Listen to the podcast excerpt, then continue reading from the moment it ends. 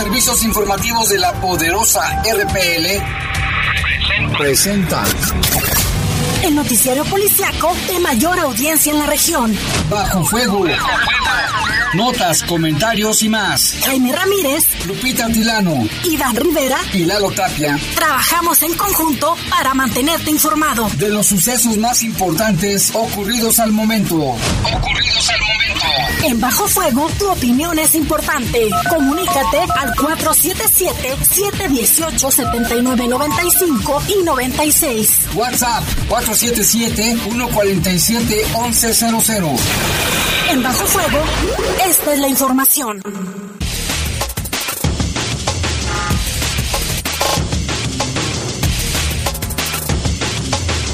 Buenas tardes, son las 7 de la tarde con dos soleados minutos y bastante calor el día de hoy también. Les saludamos con gusto en este espacio informativo de Bajo Fuego. En los controles Jorge Rodríguez Sabanero. Control de cabina está nuestro compañero Julio Martínez, a quien saludamos con muchísimo gusto al buen Kim. Buenas tardes. Y en los micrófonos estamos. Guadalupe Atilano, está haciendo bastante calor, Jaime, qué gusto saludarles. Buenas tardes, noches a todos. Estamos a 26 grados, la máxima para hoy fue de 28 y la mínima de 11. Hasta este momento, a las 7 con 2 minutos, no hay probabilidades de lluvia. Y es que las lloviznas o, lluvias que ha habido han alborotado más el, la, la, humedad, pues, y el calor, ¿no? Para que tome precauciones. Yo soy Jaime Ramírez, vamos a presentar un avance de la información. Asesinaron, fíjese ahora, al exalcalde de Apaseo El Grande. Así amaneció el estado de Guanajuato con ese crimen. Localizan los cuerpos sin vida y con huellas de violencia de un hombre y una mujer en Valle de Jerez, aquí en el municipio de León. Siguen. Y detienen agentes de tránsito a un implicado en varios asesinatos también aquí en León. Atacan abejas a seis usuarios del sistema integrado de transporte de, la, de aquí en el municipio de León. Esto fue en Portales de Arboleda. Se reporta, Jaime, una de las víctimas eh, grave en su estado de salud. Fíjate, ya sería el segundo ataque, pues, ¿te acuerdas el que nos reportó el iguano la semana pasada de un señor que estaba barriendo? Ahí, este, eh, por el seguro de San Miguel y que lo atacaron las abejas y ahora estos, hay que tener cuidado. Y mire, por fin, ¿eh? Hay un operativo contra conductores que traigan vehículos polarizados. Ya infraccionaron a 15 de ellos, ¿eh? Es que pues no, está prohibido. Un, un polarizado leve todavía, pero cuando están súper oscurísimos que no se ve nada, eso está prohibido. Pero qué bueno, ya 15. Y en información de, del país ya buscan al presunto homicida del empresario queretano Jorge Jorge, Torres Landa, Navarrete, el crimen ocurrió allá en Querétaro, en Juriquilla. Y también hoy se entregó el primer, el primer este informe sobre las causas del, del accidente en el metro. Detectaron, fíjese, detectaron la empresa europea, detectó deformación de las vigas, fracturas en diversas traves y soldaduras por donde pasaba el tren. Va a haber otras dos etapas de, de investigación y también se va a nombrar una comisión especial para reforzar la línea 12, ahorita no la van a echar a andar, van a tener que revisar todo centímetro a centímetro y reforzarla con, con lo que sea necesario, pero que quede ya totalmente segura. Y cuando se dio a conocer, Jaime, eh, este primer dictamen también el canciller Marcelo Ebrard dio su, su posicionamiento respecto a este tema. ¿Qué dijo? Eh, hay varios puntos, son dos cuartillas. En un momento más le estaremos dando estos detalles. Únicamente lo titula así como posicionamiento sobre el dictamen técnico preliminar relativo al accidente de la línea 12 del metro. Ahorita se lo vamos a leer también. Y en información del mundo, la primera cumbre entre el presidente de Estados Unidos, Joe Biden, y su par ruso, fue calificada como constructiva, esto lo dijo el mismo Vladimir Putin, tras el encuentro de tres horas y media allá en Ginebra, Suiza. Y se esperaba que fueran cinco horas o seis, Jaime. Ese te hubiera aburrido tres horas, yo me hubiera aburrido. Lo Fue bueno una cumbre muy esperada, esperada un encuentro. Buenos términos, ¿no? Al parecer. Efectivamente, llegaron, Jaime, en las imágenes se apreció a nivel internacional.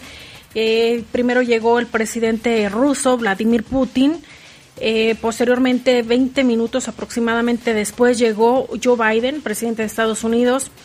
Eh, fue como muy cordial. El primero que estiró la mano para dar el saludo fue el presidente Joe Biden. Posteriormente entraron ahí a la biblioteca, eh, ahí en Ginebra. Eh, hablaron de, de diversos temas. Se daba a conocer por diversos medios de comunicación a nivel internacional que era una reunión muy esperada y que se tornarían muy tensa debido a, los temas que iban a poner sobre la mesa, entre ellos eh, uno que estaba pendiente, que era el de la ciberseguridad. Se habló de este tema y al final cada uno dio su rueda de prensa o su conferencia por separado, sin embargo ambos coincidieron que fue positiva. Así es. Ya son las 7 con 7, vamos a hacer una pausa regresaremos con los detalles de estas y otras noticias. Comunícate con nosotros al 477-718-7995 y 96. WhatsApp 477-147-1100. Regresamos a Bajo Fuego. Estás en Bajo Fuego. Bajo Fuego. Más que con consejos, me has guiado con tu ejemplo. Te amo, papá. Este Día del Padre guía a tus hijos con el ejemplo. No organices fiestas ni reuniones. La pandemia aún no acaba usa cubrebocas y mantén sana distancia. León, Gobierno Municipal. Retomamos vía directa en tu colonia. Cada semana visitaremos una colonia para escuchar las necesidades de la ciudadanía, atenderlas y asesorarte sobre diversos trámites y servicios. Todas las dependencias municipales trabajando para seguir haciendo de León una ciudad de primera. Con vía directa estamos más cerca de ti. León, Gobierno Municipal.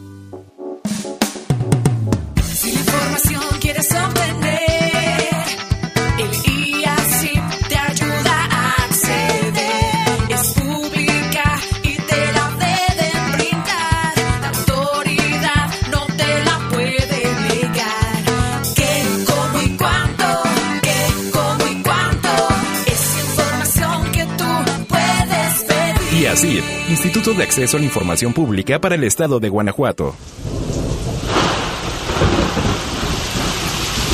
Evitemos inundaciones. En esta temporada de lluvias, tira la basura en su lugar. Recuerda que la recolección de residuos voluminosos no tiene costo. Informes en el teléfono 477-194-2600. ¿Ya estás lista para participar en Planet Youth Guanajuato? Claro que sí. En la colonia festejamos que León sea parte de los 20 municipios que implementan este programa. Las actividades son para jóvenes y están organizadas por jóvenes también. Será como dice el eslogan, la magia de reencontrarnos. La feria de verano será del 2 al 25 de julio en las instalaciones de Distrito MX. Vengan con confianza porque se aplicarán todos los protocolos de salud. Estas actividades buscan crear comunidades juveniles sanas y capacitarlos para su desarrollo. ¿Verdad que son noticias muy buenas? Por supuesto. Y ya que hablamos de sucesos alegres, los vecinos de la colonia Unión Obrera recibieron su nuevo espacio público autogestivo. Otra increíble noticia. Felicidades a los de la Unión Obrera. En León, ciudad de primera, todos estamos bien cuidados. Nos oímos la semana que viene. Estuvimos ahí, como funcionarias y funcionarios de casilla. Recibimos y contamos los votos. Llenamos las actas e integramos los paquetes electorales. Salimos a votar a pesar de la pandemia porque creemos en la democracia. Lo hicimos una vez más. Las y los ciudadanos entregamos a este país elecciones seguras, certeras, libres, sin fraude. Contamos todas, contamos todos. INE. En el Poder Judicial del Estado de Guanajuato garantizamos la transparencia y el acceso a la información. Ahora ya puedes consultar las versiones públicas de las sentencias de segunda instancia emitidas por las y los magistrados. Ingresa a www.poderjudicial-mediogto.gov.mx. Justicia con calidad y transparencia. Estás en Bajo. Bajo Comunícate con nosotros al 477-718-7995 y 96. WhatsApp 477-147-1100. Continuamos en Bajo Fuego. 7 de la tarde con 11 minutos, vámonos con información del país. La empresa de Norske Veritas DNB entregó a la jefa de gobierno Claudia Sheinbaum los resultados de la primera etapa del peritaje sobre las causas del colapso en la estación Olivos de la línea 12 del metro capitalino. De acuerdo con el dictamen, detectaron deformación de vigas, fracturas en diversas traves y soldaduras por donde pasaba el tren. Se indicó que en el análisis descubrieron que se usaron cementos, además cementos diferentes, y deficiencias en soldaduras en las traves que van dentro de, los, de, las, de las traves de concreto. También se mencionó que la estructura no correspondía al diseño y planos iniciales de la construcción. Otro de los hallazgos preliminares de los especialistas de esta empresa danesa es que se detectaron la, añadidura de varillas que no corresponden a las especificadas en diseño que podrían haberse colocado en una etapa de reparación Claudia Sheinbaum precisó que lo correspondiente a las sanciones de los responsables del accidente compete únicamente a la Fiscalía General de Justicia. Esta es la primera entrega, como se dice Lupita, pero entonces aquí, ¿quién tuvo que haber supervisado estas cosas? La deformación de las vigas, las fracturas de las traves, las soldaduras y también la utilización de material y varilla que no correspondía. Esos son los responsables, pero arriba de ellos hay, hay un jefe, ¿no?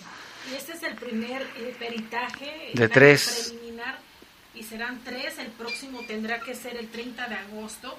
Bien lo mencionaste, la jefa de gobierno únicamente eh, quiso aportar lo que supuestamente le corresponde al gobierno de México y señaló que la Fiscalía General de la República se encargará y determinará la responsabilidad. Lo importante es, Jaime, que este accidente ocurrió el 3 de mayo, ahorita estamos a 16 de junio, no hay detenidos, no hay responsables y, lo peor, Jaime, no hay personas separadas de su cargo en este caso que este dejó 26 personas sin vida y decenas de lesionados. Al respecto también Marcelo Ebrard, el canciller, eh, dio su posicionamiento respecto a este primer. Sí, primero se aventó un rollote eh, justificando por qué hizo la línea, que lo entendemos, ¿no?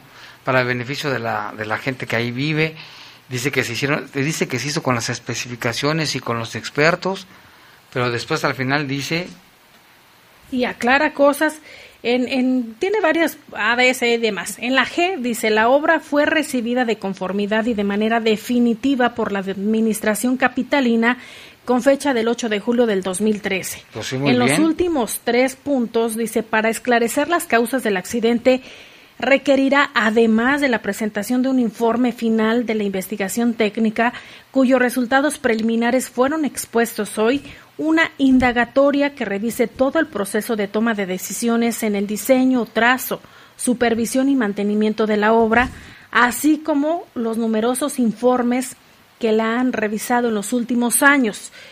En otro punto señala conocer las causas del accidente es un acto necesario para brindar justicia a las víctimas de la tragedia, pero también para lograr la reapertura a la brevedad de una línea que facilita la vida a cientos de miles de capitalinos y mexiquenses eh, todos los días. Por último, y así cierra, permanece, dice así, permaneceré atento a los avances de la investigación particularmente a las respuestas a las líneas de investigación planteadas en cuatro preguntas al final del informe dado a conocer hoy y sobre las cuales se indagará en los próximos meses. Atentamente, Marcelo Ebrard. También el que habló fue este el del PRD, el que fue jefe de gobierno, que dice que él se hizo con todo Marcelo no El, el, que fue jefe de gobierno ahorita se me fue el nombre ahorita te digo este que él hizo todas las se hizo, se hizo las especificaciones y se consultaron los expertos, pero alguien no supervisó bien, eso va a ser el asunto. ¿Y quién fue? ¿O quién será el responsable de esto? La realidad es que hay 26 personas fallecidas y decenas de lesionados, Jaime. Hay 10, creo que 10 lesionados, hospitalizados. Hospitalizados, sin embargo, la cantidad es enorme y, y lo decíamos, Jaime, no hay hasta ahorita responsables. Vámonos con otra información, vámonos hasta el estado de Puebla porque allá también apareció un caso de un joven que fue detenido, llevado a los separos y amaneció muerto. El gobernador de Puebla, Miguel Ángel Barbosa, anunció la detención de 11 personas por el caso de este hombre de Xostla quien apareció muerto en los separos policíacos. Aseguró que se hará justicia, dijo el gobernador Miguel Barbosa. Entre los detenidos se encuentra la juez calificadora, quien tiene la labor de conocer los asuntos que tengan que ver con las infracciones a los reglamentos municipales y disposiciones administrativas del ayuntamiento y calificar las faltas a los reglamentos. En el caso de Carlos dice estremeció a la sociedad poblana que salió a las calles de Xostla a protestar por el presunto homicidio y quien fuera también un exalumno de la Benemérita Universidad Autónoma de Puebla. Dijo, yo hablaré con los familiares cuando quieran venir hay 11 detenidos que fueron enviados al reclusorio de Tepeji de Rodríguez. Lo que pasó fue una brutalidad policíaca, lo dice el mismo gobernador, y una colusión o omisión de funcionarios que están vinculados con la seguridad pública en ese municipio de Xostla. Familiares, amigos, compañeros de la escuela posicionaron durante el lunes y martes una tendencia en Twitter con el hashtag Justicia para Carlos con el fin de denunciar y repudiar el crimen, el presunto crimen. Al parecer la muerte de Juan Carlos Portillo un joven egresado de la Benemérita Universidad Autónoma de Puebla, ocurrió mientras estaba detenido en los separos de la Policía Municipal de San Miguel, Xostla, en Puebla, lo que causó indignación. Alumnos, maestros y compañeros del joven exigieron justicia por la muerte de Juan Carlos. De acuerdo con el presidente municipal Ángel Flores, el egresado de la Escuela de Artes Plásticas fue detenido por elementos municipales el sábado 12 debido a una denuncia anónima por una supuesta riña. El alcalde informó que los elementos municipales no tuvieron nada que ver en la muerte de Juan Carlos Portillo y señaló un presunto suicidio del joven artista quien amaneció sin vida la mañana del domingo. Se contrapone a lo que dice el gobernador, ¿eh? El gobernador dice sí, hubo brutalidad policíaca y detenidos y el alcalde pues los defiende a sus elementos, pero habrá que esperar lo que digan las investigaciones del caso. Él también está hablando por precisamente una manifestación por otro joven asesinado y resultó él asesinado dentro de los separos. Por otra parte, un juez allá en la Ciudad de México ordenó encarcelar a Diego Elguera. Diego Elguera es acusado de tentativa de feminicidio en contra de Fernanda y María Fernanda, conocida como Poli, tras arrollarlas el pasado sábado en las calles de la alcaldía Iztazalco. Y que eh, lo, lo vimos, Jaime, cómo se ven estos videos y brutalmente cómo las atropella. Impresionante y, es un video que ha trascendido a través de las redes sociales. Mire, Diego Elguera es buscado por elementos de la Policía de Investigación de la Fiscalía General de Justicia de la Ciudad de México y ya cuenta con orden para detenerlo. Autoridades de justicia capitalinas lo acusan del delito de feminicidio en grado de tentativa. Este ilícito es considerado como prisión preventiva oficiosa.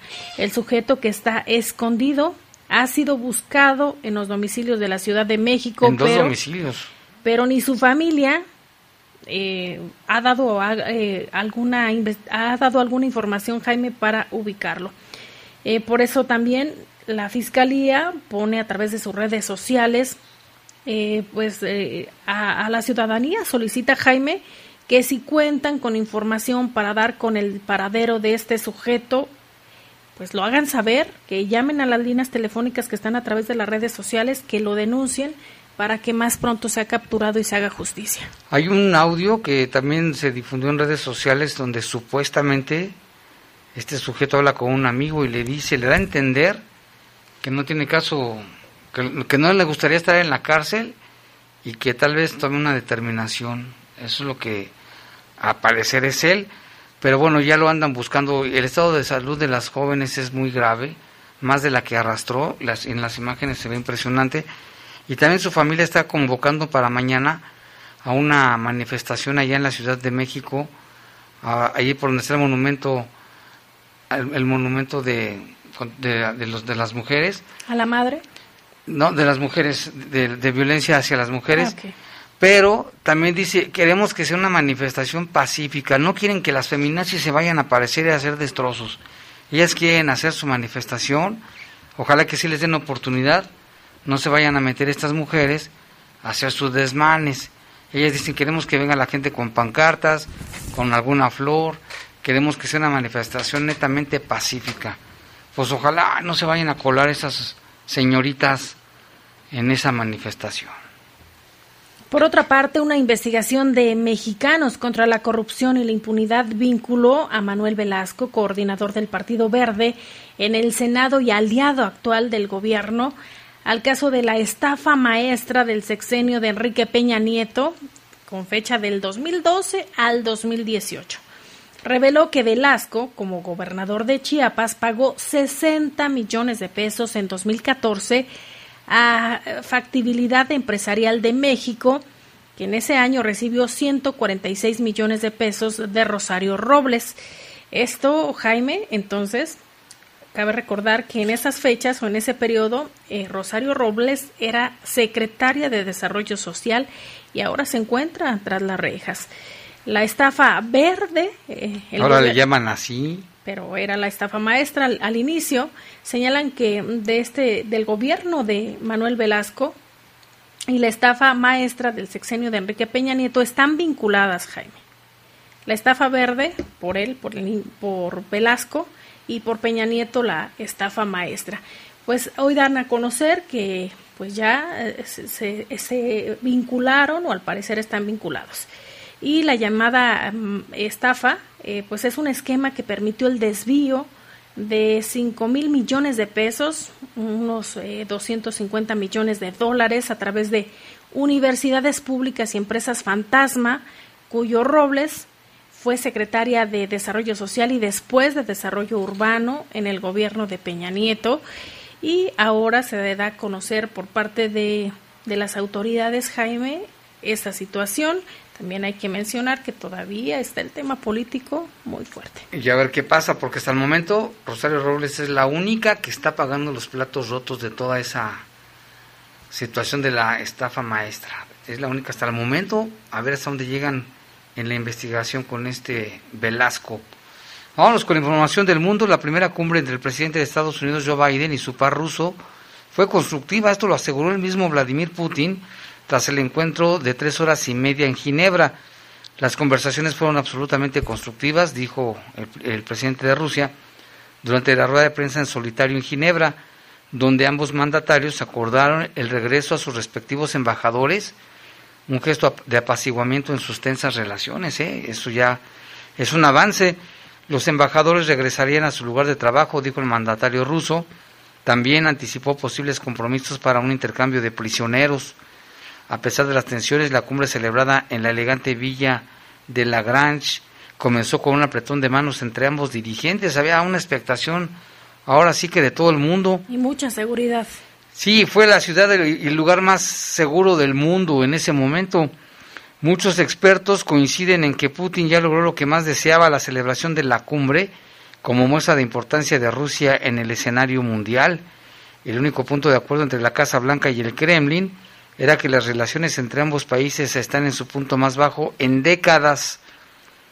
Los temas de controversia son numerosos y discusiones prometían ser ásperas y difíciles, en particular sobre Ucrania, el tema de Ucrania y de Bielorrusia y el diálogo sobre ciberseguridad.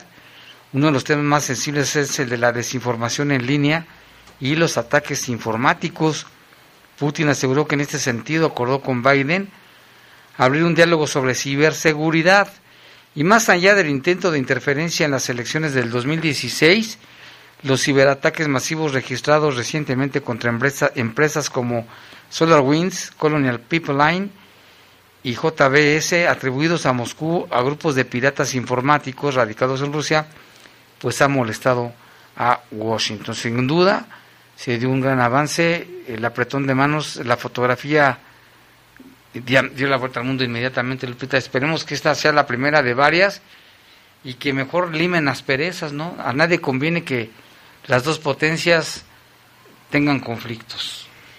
Y también, Jaime, cabe destacar que es la primera vez que se reúnen así, ya como presidentes, la primera vez que se vieron fue él como primer ministro y él como vicepresidente de los Estados ah,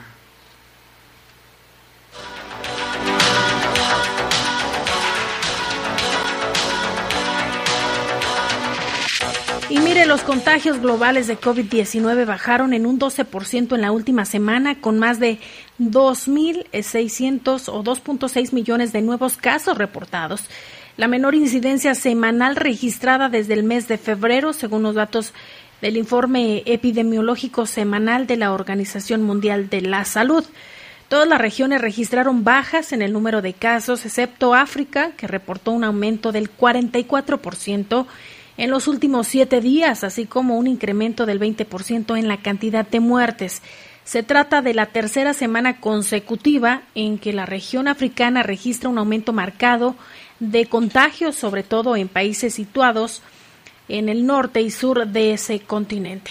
Los fallecimientos globales eh, dados a conocer por la Secretaría de Salud la semana pasada se mantuvieron altos con más de 42 mil decesos, aunque ello supuso una disminución del 2% con respecto al anterior. Ya son las 7 con 26, con 27 ya, vamos a una pausa, regresamos. Comunícate con nosotros al 477-718-7995 y 96. WhatsApp 477-147-1100. Regresamos a Bajo Fuego. Estás en Bajo Fuego. Bajo Retomamos vía directa en tu colonia. Cada semana visitaremos una colonia para escuchar las necesidades de la ciudadanía, atenderlas y asesorarte sobre diversos trámites y servicios. Todas las dependencias municipales trabajando para seguir haciendo de León una ciudad de primera. Con vía directa estamos más cerca de ti. León, Gobierno Municipal. Mi papá ya estaba tendido en una cama a causa de la cirrosis hepática. Tomaba mucho. Cuando mi padre murió, ya nada más se incorporó y vomitó un pedazo de sangre, se acostó y murió. Mi hermano Martín murió a causa de las drogas y el alcoholismo. No te tenías que morir, primero mi papá y luego tú. Resultado del alcohol me quitó a las personas que más amé en la vida, las hizo sufrir. El mundo de las drogas no es un lugar feliz. Busca la línea de la vida, 800-911-2000. En el Poder Judicial del Estado de Guanajuato garantizamos la transparencia y el acceso a la información. Ahora ya puedes consultar las versiones públicas de las sentencias de segunda instancia emitidas por las y los magistrados. Ingresa a www.poderjudicial-mediogto.gov.mx. Justicia con calidad y transparencia. A través de los años hemos evolucionado, desde colegios electorales, tribunales de lo contencioso, el TRIFE, hasta llegar a lo que es ahora, el Tribunal Electoral del Poder Judicial de la Federación, instancia que tiene la última palabra en materia electoral. El Tribunal Electoral ha sido parte de la consolidación de nuestra democracia. Tribunal Electoral del Poder Judicial de la Federación. 25 años protegiendo tu elección. Si la información quieres obtener,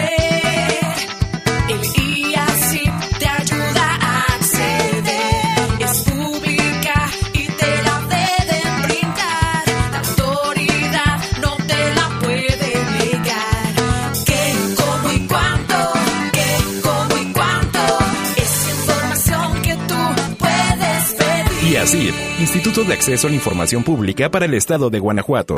El Programa Nacional de Vacunación COVID-19 se realiza en diversas etapas en todo México y en la CNDH estamos atentos para que todas las personas sean vacunadas. Si sufriste discriminación o te negaron la vacuna sin justificación, comunícate al 800-715-2000, donde te orientaremos al respecto. Recuerda que el acceso a la vacuna es un derecho y debe estar garantizado para todas las personas. Comisión Nacional de los Derechos Humanos, defendemos al pueblo. León nos necesita. Acércate a la Academia Metropolitana para formarte como policía. Durante mi formación de seis meses como cadete, estoy recibiendo una beca de 8 mil pesos mensuales. Y cuando me gradúe como policía, mi ingreso inicial mensual será de 15 mil pesos. Puedes pedir informes al teléfono 477-720-8816. León, Gobierno Municipal. Estás en Bajo Fuego. Bajo Comunícate con nosotros al 477-718-7995 y 96. WhatsApp 477-147-1100. Continuamos en Bajo Fuego.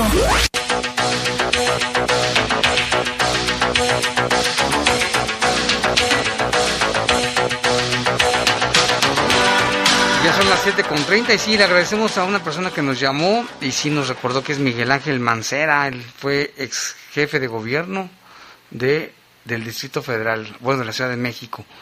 Vámonos con información local y regional, pues mire, esta situación que estamos viviendo en el país y en Guanajuato también, esta mañana en la carretera de la cabecera municipal de Apasó el, el Alto, que conduce hacia el municipio de Tarimoro. Ahí fue asesinado a balazos el expriista David Sánchez Malagón. Desde el año 2014 el expresidente municipal priista había denunciado amenazas de muerte, mismas que el día de hoy, a eso de las 7 de la mañana, fueron consumadas por sicarios que dispararon en los momentos que tripulaba su camioneta, que es una Amarok de color negro y placas de circulación GW 7950 letra B. Según se pudo apreciar en el lugar de los hechos, la unidad arrastraba un remolque con un contenedor y la ventanilla del lado del conductor presenta cinco impactos de bala. David Sánchez Malagón fue alcalde de Apaso el Alto en el trienio 2009-2012. El ataque armado que le cortó la existencia tuvo lugar a la altura de la comunidad conocida como La Lisiada. Por los indicios se presume que los sicarios viajaban en otro vehículo que iba detrás de él y al llegar a la escena del crimen se le emparejaron para dispararle y darse la fuga tras comprobar que ya había fallecido.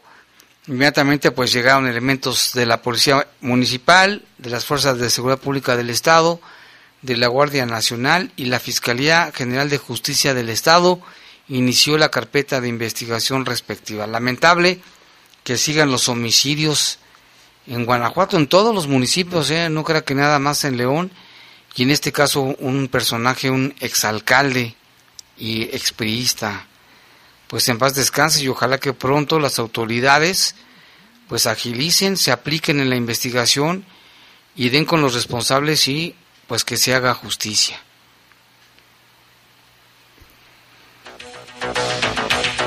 Y bueno, pues en León también siguen los homicidios. Uno de ellos fue el cuerpo de una mujer embolsada. Otro más fue un hombre que estaba entre basura, entre cajas de cartón y presentaban huellas de violencia. El hombre estaba maniatado, boca abajo, con huellas de violencia en diferentes partes del cuerpo. Y de esto nos informa Eduardo Tapia. ¿Qué tal? Muy buenas tardes a todo el auditorio y a todos ahí en cabina. Pues el día de hoy por la mañana se reportó la localización de dos, dos personas sin vida. El primero fue eh, cerca de las 6 de la mañana en un terreno baldío de la calle Jerez del Niño y el Boulevard Delta. Ahí se reportó eh, la localización del cuerpo de un hombre. Este estaba maniatado, tenía las manos en la espalda, atadas. Eh, también presentaba disparos de arma de fuego en la cabeza. Eh, la identidad no se conoce, las investigaciones ya las lleva la, Fiscalía General del Estado, tampoco se conoce la mecánica sobre los hechos. Y más o menos a las 8.40 de la mañana ahí muy cerca, en la colonia Valle de San José, en un terreno baldío también de la calle Valle de Arispe, se encontró el cuerpo de una mujer envuelto en bolsas y aparentemente había sido abandonada dentro de un tambo. Eh, según vecinos, los varios sujetos a bordo de una camioneta de color gris fueron los que dejaron el cadáver ahí y se dieron a la fuga. A pesar de los operativos que se realizaron, no hay ninguna persona hasta el momento que haya sido, que haya sido detenida en relación a este caso. Y bueno, también muy, muy temprano, cerca de las 6, se reportó un accidente en la carretera León-Cuerámaro a la altura de la comunidad La Sandía, cerca del entronque, en donde estuvo involucrado la conductora de un vehículo Chevy de color negro y una camioneta de carga. Eh, la camioneta impactó al auto en la parte trasera, aparentemente porque la conductora tomó la carretera sin precaución y lo proyectó fuera de, de, la carretera precisamente. La mujer fue llevada a recibir atención médica, eh, su estado de salud se reportó grave y pues el conductor de la camioneta quedó en calidad de presentado en lo que se hace la investigación y se deslindan responsabilidades. Es la información que se tiene hasta el momento. Muy buenas tardes. No, terrible esta situación tanto del hombre como la mujer, por ejemplo, en las condiciones en que se encontraron. Y bueno, pues ya la fiscalía hará su trabajo. Esperemos que pronto haya resuelvan sobre todo el caso, que resuelvan el caso, que detengan a los responsables, es lo que mínimo que pide la ciudadanía. Y en otra información, fíjese que elementos de tránsito municipal detuvieron a un presunto involucrado en homicidios aquí en León. De acuerdo con la información oficial, un hombre armado fue detenido por agentes de tránsito municipal y se les aseguró un vehículo que presuntamente ha sido utilizado en varios homicidios, por lo que se investiga su presunta participación. Si, si lo trae es por algo. Con el apoyo de tecnología, agentes de tránsito municipal lograron la detención del hombre armado en el Boulevard Paseo de los Insurgentes y Libramiento José María Morelos en la colonia Cumbres del Campestre al ingreso a la ciudad por la carretera Lagos de Moreno León de una camioneta Honda CRV negra, el arco carretero detectó por el número de placas que la camioneta presuntamente se había visto involucrada en algunos homicidios. Por este motivo, agentes de tránsito desplegaron un operativo para la localización de la misma unidad. Fue en el cruce anteriormente señalado, allí en, la, en Paseo de los Insurgentes y las Torres, que se logró, perdón, en Libramiento Morelos, que se logró dar alcance a la camioneta mencionada, por lo que se le informó al conductor que sería revisado, así como al interior de la unidad para evitar que haya fuentes de peligro, toman todas las precauciones tal como debe de ser. Al hombre identificado como Fernando de 23 años y dijo tener su domicilio en Aguascalientes, Además, se le aseguró un arma de fuego tipo escuadra con 12 cartuchos. El detenido y lo asegurado quedaron a disposición de las autoridades correspondientes para la investigación sobre su presunta participación en varios homicidios en León y así determinar su situación legal. Esta, esta unidad pues ya la habían visto que había participado en varios crímenes y aquí bueno pues este, este joven además traía la pistola ojalá que de aquí agarren hebra para llegar al fondo de más crímenes que se han registrado en la ciudad de León.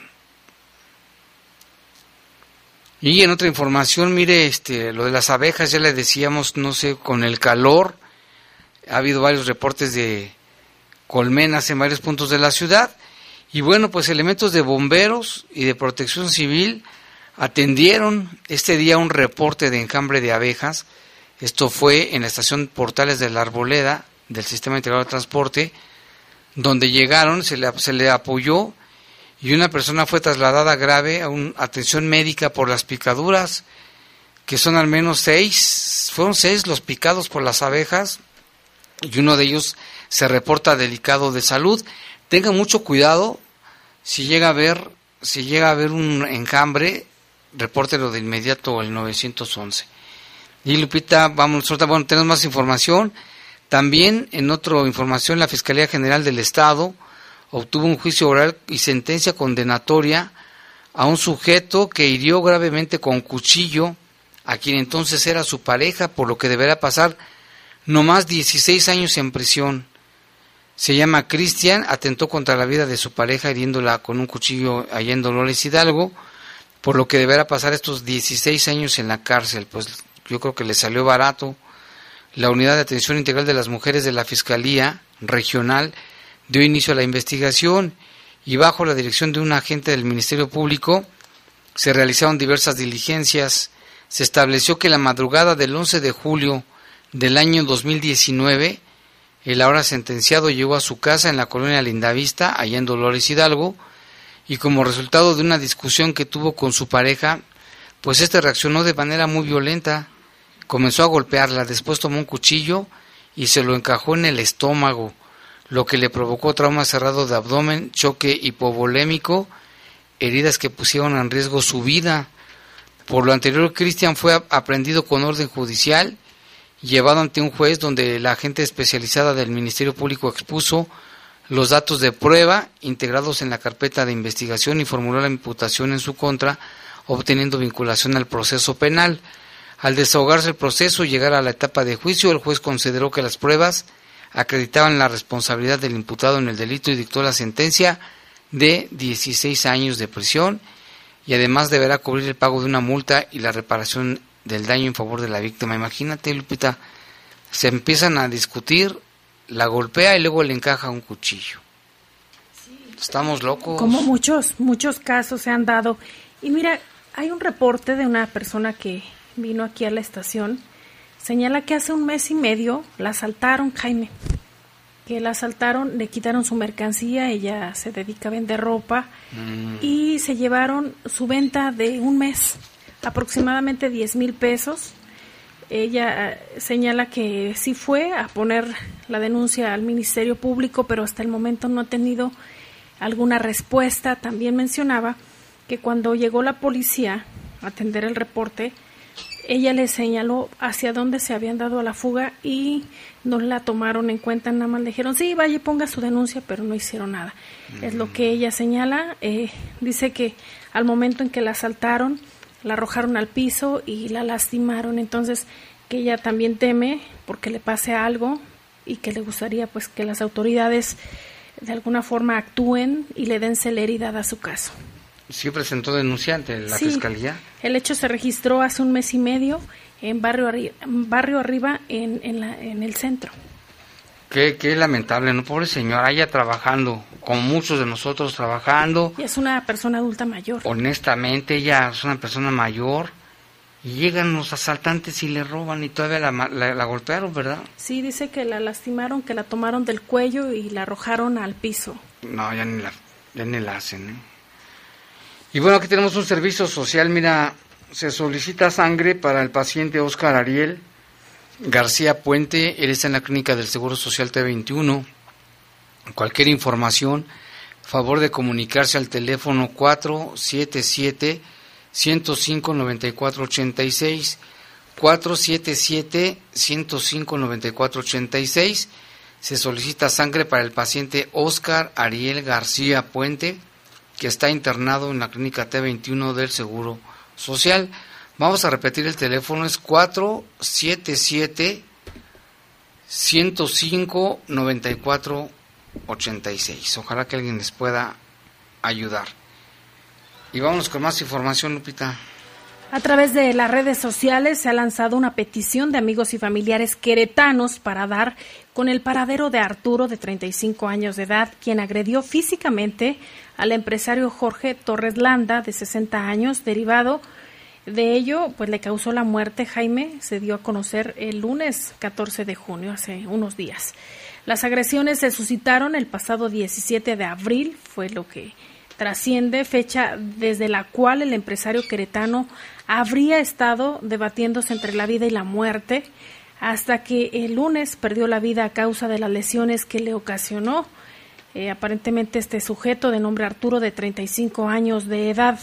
De acuerdo al resumen médico, el empresario Torres Landa, posteriormente a recibir una patada y contusión testicular, el hombre cayó al piso, lo que ocasionó un golpe en la zona occipital direct y cayó Jaime, se ve en el video cómo cae en el pavimento.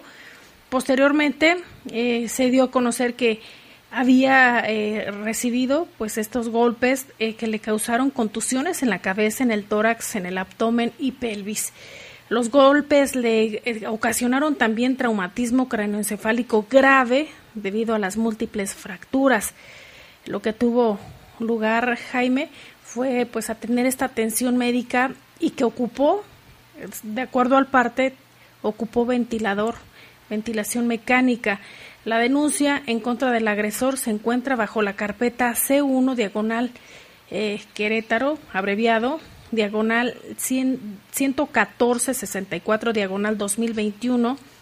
Eh, sin embargo, según señalan algunas publicaciones en redes sociales, Arturo se habría salido de Querétaro y se presume que podría estar en la Ciudad de México, por eso solicitan, Jaime, apoyo de la ciudadanía para dar con este sujeto, para dar con el presunto responsable de la muerte del empresario queretano. Fíjate hasta qué nivel estamos, no sé, de tensión o de violencia y que mucha gente, ahora sí como dice un dicho, por quítame estas pajas, se, se encendió, enloqueció el sujeto, lo golpea, lo derriba y eso ocasiona que las heridas graves que tuvo, imagínate desde el 16, desde el 17 de abril hasta el día. Ah, el lunes, del esto- lunes pasado el hecho sucedió en, en abril coma. y ella el lunes falleció. en coma. Ojalá que pronto den con él. Hay versiones que creen que esté en la Ciudad de México, otros piensan que tal vez haya ido a los Estados Unidos, pero pues ojalá que lo agarren pronto. Esto no, no puede quedar así. y cómo llegar a, a matar a alguien porque le dijo que se quitara del quitara su coche del lugar donde estaba estacionado, que no se podía estacionar ahí. Eso fue el motivo Detonante. suficiente para que este energúmeno se comportara de esa manera y pues mira, ahora es, ahora es prófugo de la justicia. Y hay más información. Fortalece Tránsito Municipal la seguridad con operativo para, para estar revisando los vehículos polarizados. Hoy se dio a conocer que estarán revisando los vehículos para que usted esté muy atento a aquellos vidrios que estén por- polarizados y no estén eh, eh, que y también que no tengan pues eh, todo en regla Jaime pues estarán siendo revisados y también infraccionados en caso necesario se dio a conocer hoy a través de un comunicado sobre este operativo que realiza tránsito municipal señala que el contar con vidrios polarizados en el vehículo es una falta al reglamento de policía y vialidad Además, se han detectado algunos vehículos involucrados en hechos delictivos que cuentan con este aditamento para tratar eh, de esconder la identidad de los presuntos responsables. Pues qué bueno que hacen este operativo porque hace falta, ¿eh? Vamos a un corte, regresamos en un momento. Comunícate con nosotros al 477-718-7995 y 96. WhatsApp 477-147-1100. Regresamos a Bajo Fuego. Estás en Bajo Fuego. En el Poder Judicial del Estado de Guanajuato garantizamos la transparencia y el acceso a la información. Ahora ya puedes consultar las versiones públicas de las sentencias de segunda instancia emitidas por las y los magistrados. Ingresa a www.poderjudicial-mediogto.gov.mx. Justicia con calidad y transparencia. La vacuna contra la COVID-19 es segura, universal y gratuita. Nadie puede vendértela ni pedirte dinero para que te la pongas. Si necesitas denunciar a una persona servidora pública, visita sidec.funcionpublica.gov.mx o llama al 911. Cuidémonos entre todos. Vacúnate y no bajes la guardia. Gobierno de México. Este programa es público ajeno a cualquier partido político. Queda prohibido el uso para fines distintos a los establecidos en el programa. Las y los diputados legislamos en consenso para aprobar reformas que benefician a las y los mexicanos. Como proteger las obras creadas por pueblos indígenas, Fomentar la preservación de las lenguas originarias. impulsar la economía a través de la gastronomía, Incluir a productores en condición de pobreza para lograr la soberanía alimentaria. y asegurar alimentos sanos en todas las escuelas. Trabajamos por un mejor país para todas y todos. Cámara de Diputados, Legislatura de la Paridad de Género. Si la información quieres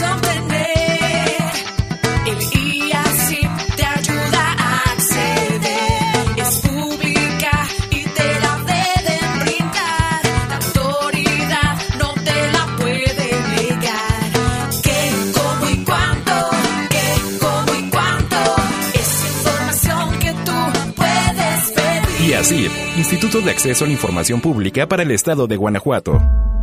En el Poder Judicial del Estado de Guanajuato garantizamos la transparencia y el acceso a la información.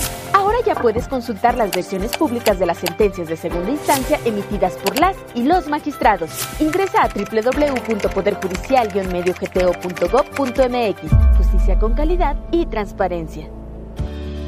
Más que con consejos, me has guiado con tu ejemplo. Te amo, papá. Este Día del Padre guía a tus hijos con el ejemplo. No organices fiestas ni reuniones. La pandemia aún no acaba. Usa cubrebocas y mantén sana distancia. León. Gobierno Municipal. Estás en Bajo Fuego. Bajo Comunícate con nosotros al 477-718-7995 y 96. WhatsApp 477-147-1100. Continuamos en Bajo Fuego. 7 con 50 minutos, bastante calor, ¿eh? 7 y 50 de la tarde todavía. Vámonos con reportes, aquí nos llaman. Dice, buenas tardes, mi nombre es Víctor, es un servicio social, ¿eh? Dice, mi nombre es Víctor, ayer me encontré una cartera con la credencial que está en nombre de Nicasio Torres. Dice, podrían pasarlo por el programa, mi número de teléfono es el 4 477-572-4245. Solo el dueño de la misma, por favor.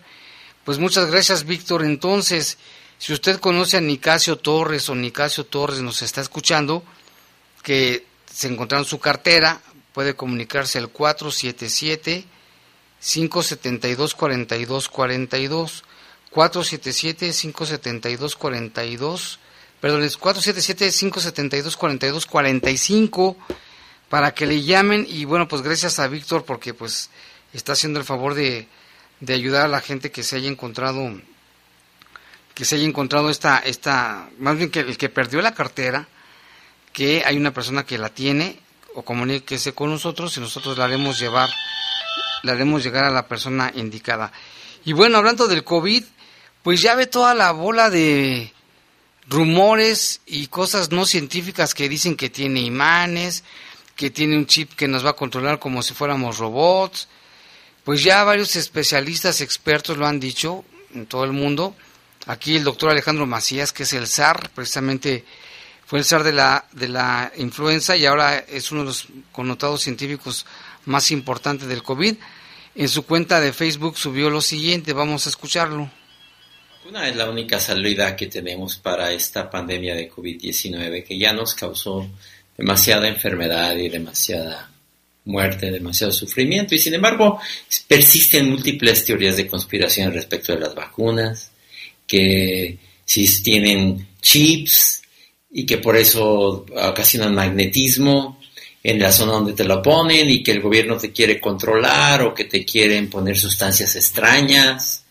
No sé, pero una de las que más sorprenden por eh, ser tan fáciles de rebatir, y que de hecho he puesto algunas imágenes en mis redes sociales, por ejemplo, una investigación que hizo la periodista Pamela Cerdeira, donde demuestra que claramente eso no ocurre.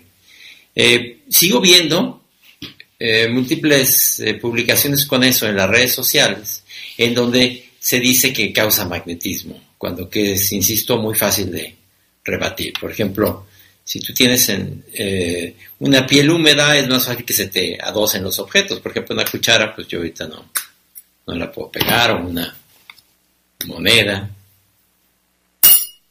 eh, mucho menos un celular que es muy pesado. Eh, pero si puedes poner, por ejemplo, un poquitito de crema, que, porque hay gente que tiene la piel permanentemente más eh, humedecida, más eh, lubricada. Cuando tienes la piel un poco más lubricada, ya sea, lo puedes hacer con agua, además que te dura menos. entonces los objetos se te van a pegar. no se la, la moneda. Inclusive un celular que puede tener un alto peso. Entonces, hay que creernos de patrañas, de teorías tan fáciles de rebatir. Y vamos a ser promotores de la vacunación. Realmente es la única salida que tenemos para esta pandemia. Pongámonos la vacuna, la que nos toque, es buena y las vacunas siguen siendo uno de los principales elementos de la salud pública. Ahí está la forma en que responde el doctor Alejandro Macías a, este, estas cosas que mucha gente nos ha hablado, ¿no? Nos ha dicho, incluso nos ha dicho, oiga, pues este, a mí se me pegó la cuchara, la llave, y explicó que es gente que tiene la piel pues más humectada, pues, o húmeda, pues, y haga el experimento, póngase tatita crema y se pega hasta la, el celular que es bastante pesado, una llave, una cuchara, pero no se crea porque en el, en el, de lo que sale en el YouTube o en otras redes sociales, que supuestos doctores o científicos salen con estas patrañas, como dice el doctor, pero lo malo es que hay gente que sí se la cree y no se quieren vacunar. Así dice, todas las vacunas son buenas, la que sea. Tenemos por acá también más información. El Camorro, un sujeto apodado El Camorro, fue vinculado a proceso penal, imputado por un agente del Ministerio Público por los delitos de homicidio calificado y homicidio simple, ocurridos el 14 de marzo pasado en agravio de una pareja. Esto fue en la ciudad de Irapuato. El inculpado por los delitos de homicidio calificado y homicidio simple en agravio de esta pareja, quienes disparó con arma de fuego, fue vinculado a proceso penal al haber presentado el agente del Ministerio Público Especializado datos de prueba en audiencia con un juez.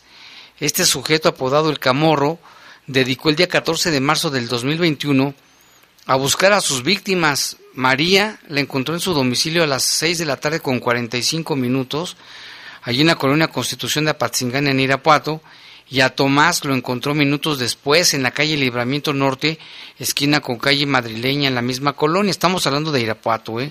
El primer evento en este sujeto se introdujo a la casa de María, iba con la pistola y preguntó por Tomás. Minutos después se introduce a la mujer a un cuarto en el fondo y ahí le dispara en varias ocasiones y la mata en el lugar y se retira a buscar a Tomás.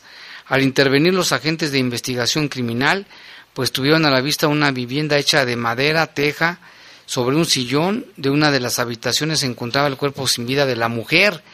Más tarde, Mario Eleazar ubica a otra víctima, pareja de la mujer que poco antes había ultimado, en la calle Libramiento Norte, esquina con la calle madrileña, y cuando lo tenía cerca, pues le disparó, sin más, así a, casi a quemarropa, al seguimiento de la investigación, lo de homicidio se esclareció y se identificó al probable inculpado, quien fue detenido con una orden de aprehensión y ya llevado ante la, la justicia con un juez en donde fue imputado por el agente del Ministerio Público con sustento de datos. El juez al analizar los, los, las pruebas resolvió vincularlo a proceso al imputado por los hechos que la ley señala como delitos de homicidio calificado en agravio de María y homicidio simple en agravio de Tomás.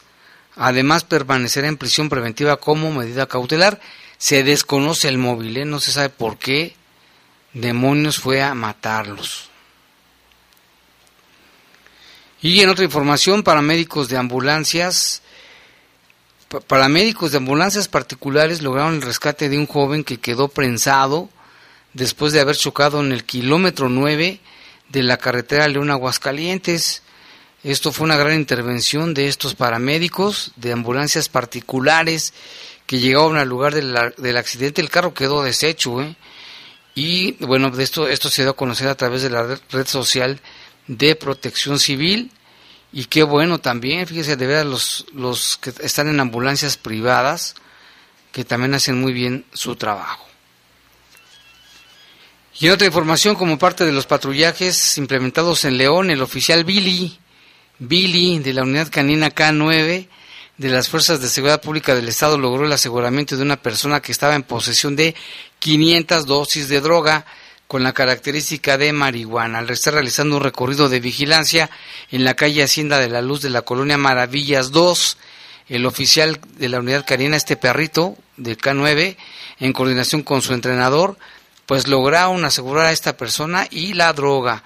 Durante el paso de los oficiales, esta persona actuó de manera evasiva y se echó a correr, pero pues ¿qué le iba a durar al perrito? Inmediatamente le dieron alcance y gracias al agudo olfato del oficial Billy detectó la presencia de droga por lo que alertó a su entrenador. Al realizar la revisión le fueron localizadas entre sus ropas 66 bolsas de plástico conteniendo la marihuana. Fíjese lo que se logra con estos perritos entrenados, eh, está bien, ¿no? Lo que están ahí están haciendo. También acá tenemos reportes del auditorio, dice, ¿qué puedo hacer si mi cónyuge se llevó a mi hijo sin mi consentimiento y, me, y, no me deja verlo y mi carro también? Y dice que lo va a dar. Aquí le recomendamos que vaya al, DIF, al, al DIF ahí en San Juan de Dios, al área jurídica, para que le ayuden. También aquí nos llaman desde Estados Unidos, dice Pablo de California, vamos a dejar una economía que está creciendo más de, lo que todo el mundo esperaba, según nos, nos, pasa un video del secretario de Hacienda, Herrera, y gracias Pablo, eso es lo que nos manda, vamos a ver con calma. El video. Aquí dice saludos a todos, en, en información que sucedió por la mañana sobre el Timoteo Lozano, y luego dice, considero que las empresas constructoras son las responsables de las obras mal hechas, porque primero ofrecen una cosa y acaban entregando otra más y cuando hay más contratistas que por sacar provecho meten otros materiales ocultos que salen a relucir como el ejemplo de la línea 12 y algunos fraccionamientos de casas que se cuartean y además le salen muchos desperfectos. Dice que son las las este contratistas. Ya nos vamos. A continuación sigue Leyendas de Poder. Los servicios informativos de la poderosa RPL presentaron El noticiario policiaco de mayor audiencia en la región. Bajo Fuego. Gracias por tu atención.